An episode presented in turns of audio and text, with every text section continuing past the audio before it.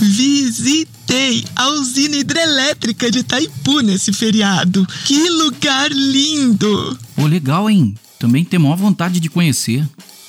Está no ar o Múltipla Escolha, com comentários, dicas e curiosidades sobre os cursos de graduação da UERJ. Você sabia que a usina hidrelétrica de Itaipu é a maior fonte de energia limpa e renovável do mundo? As usinas estão entre os locais que mais requisitam os profissionais de engenharia elétrica. Eles são responsáveis pela elaboração de plantas de indústrias e pela geração de energia. E hoje quem bate um papo com a gente é o professor Michel Pompeu Tchau, coordenador de engenharia elétrica da UERJ. É, eu tinha algumas referências, né? Um vizinho que ele era engenheiro eletrônico, formado pelo Cefet, e ele sempre consertava os dispositivos eletrônicos lá em casa. Então, quando dava um problema no meu videogame, videocassete, qualquer dispositivo, ele vinha e consertava, e aquilo me impressionava bastante, né? E além disso, ele dominava também a computação. Eu lembro que na época da escolha era aquela época de internet de escada, onde você tinha o, o mundo através do browser, então aquilo realmente me chamou bastante. Múltipla Escolha!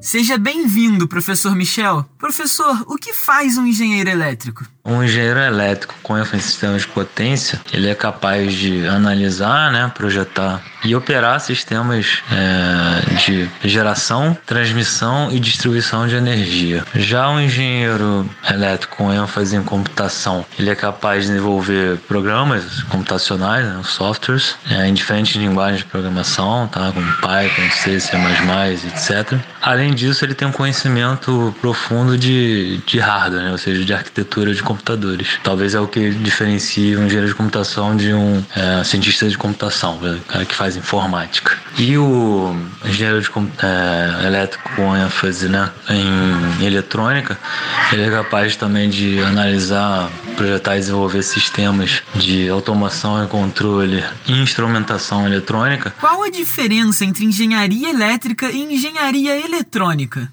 A diferença básica é que na, em sistemas de potência você lida com é, tensão alta e corrente alta, ou seja, tensão alta na ordem de kilovolts, né?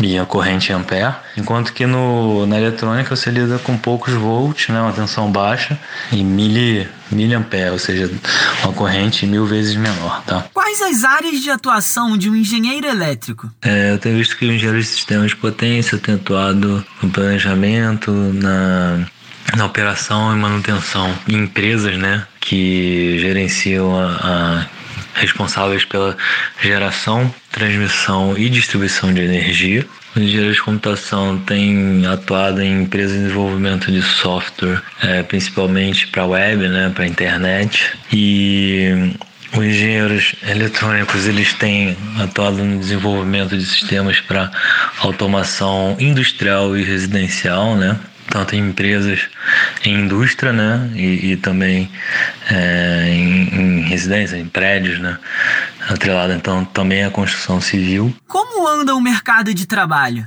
É, vejo um, um, mercado de trabalho né, aquecido atualmente e, e para o futuro também, com o advento do 5G, com a difusão da internet das coisas e o emprego né, da inteligência artificial é, sendo impulsionado pela ciência de dados e bem, é, bem como também a, a, a, preocupação em se garantir o suprimento de energia, é, na minha opinião, não faltarão vagas para engenheiros elétricos. Qual o papel de um engenheiro elétrico numa crise energética como a que atingiu o Amapá?